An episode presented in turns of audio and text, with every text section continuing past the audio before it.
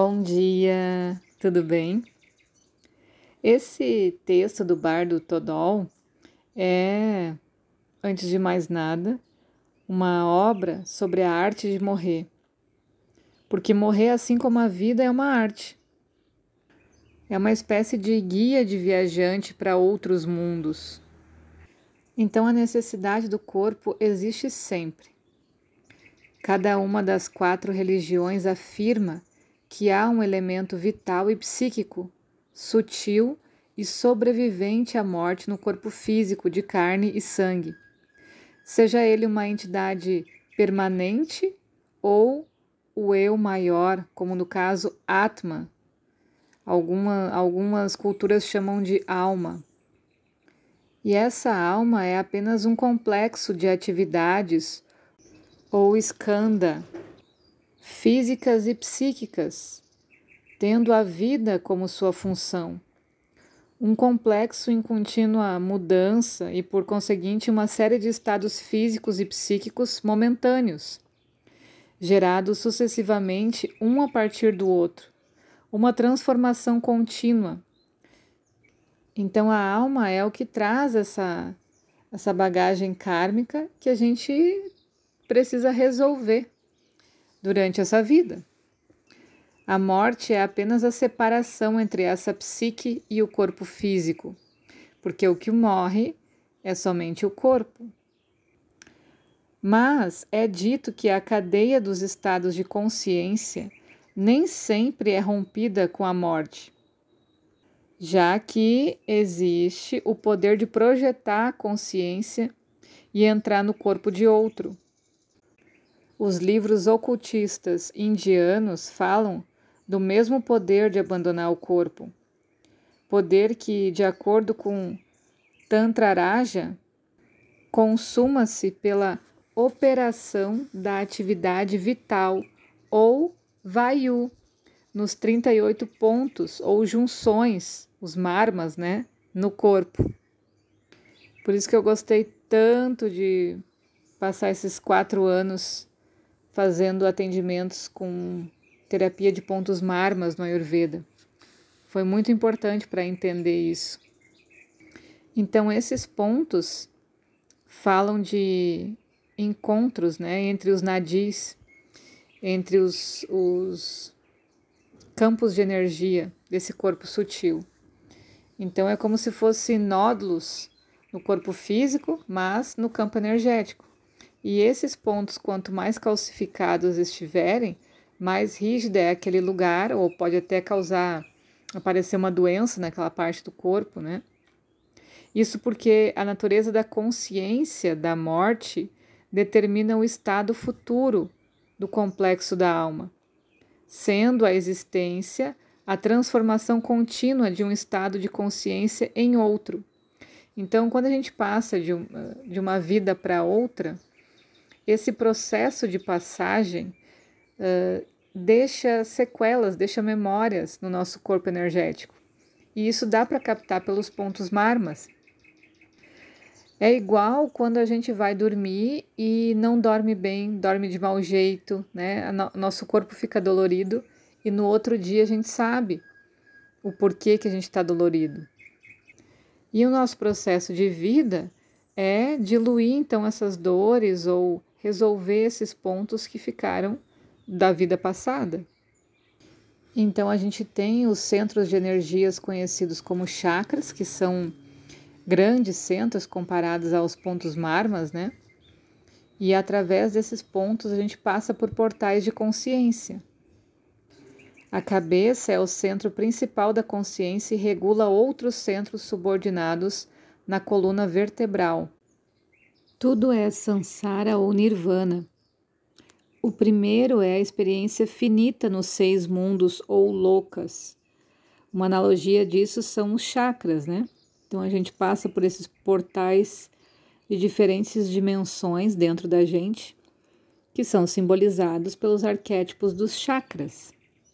O segundo, ou nirvana, falando negativamente, é a libertação dessa experiência, isso é, dos mundos do nascimento e da morte e de seus sofrimentos. Já falando positivamente e concomitantemente com essa libertação, ele é a experiência perfeita, que é o estado de Buda, o qual também, a partir do aspecto cognitivo, é a consciência desobscurecida pelas trevas da inconsciência, ou seja, a consciência livre de qualquer limitação. Já sobre o aspecto emocional, é pura bem-aventurança. Mas a experiência perfeita é um estado eterno, ou mais precisamente falando, atemporal. E o nosso objetivo é passar das experiências inferiores para aquela experiência que é completa. Isso é, ter conseguido, por meio da eliminação da obscuridade, chegar nesse vazio, nessa liberdade. No texto budista Prajna Paramita, diz assim: forma é vazio e vazio é forma. Perceber o vazio é ser um Buda ou conhecedor, e não percebê-lo é ser um ignorante. Portanto, os dois caminhos são conhecimento e ignorância. O primeiro caminho conduz ao nirvana, e como percepção real é o nirvana.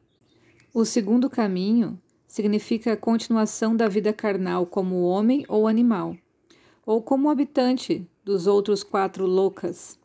A ignorância do indivíduo é, em seu aspecto cósmico, Maya. O complexo da alma surge da sua experiência do vazio, num estado semelhante ao do sonho. E este continua até ele alcançar um novo corpo carnal, e aí realmente desperta de novo para a vida terrena. Isso porque essa experiência mundana é vida nesse tipo de corpo.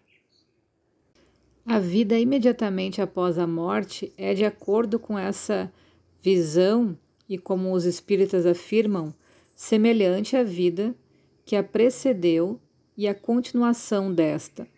Da mesma forma com que a gente falou sobre os sonhos. São uh, resquícios do que a gente tem no nosso dia a dia. O primeiro estado do homem após a morte é como o seu estado no mundo pois ele não conhece outro mundo e julga que ainda está neste, apesar de estar morto.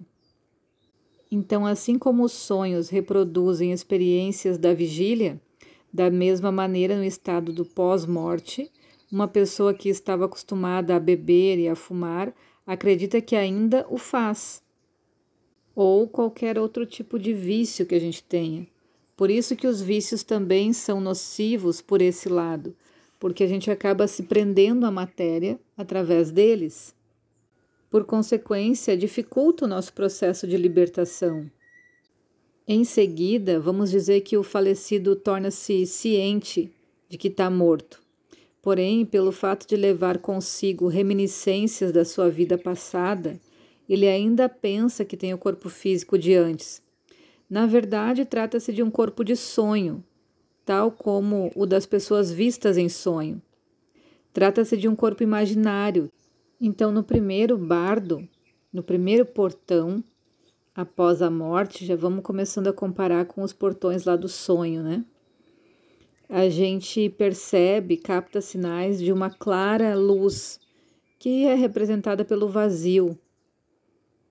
Depois de um tempo, se percebe então o corpo como tendo uma forma sutil, como sendo uma manifestação intermediária do nosso corpo.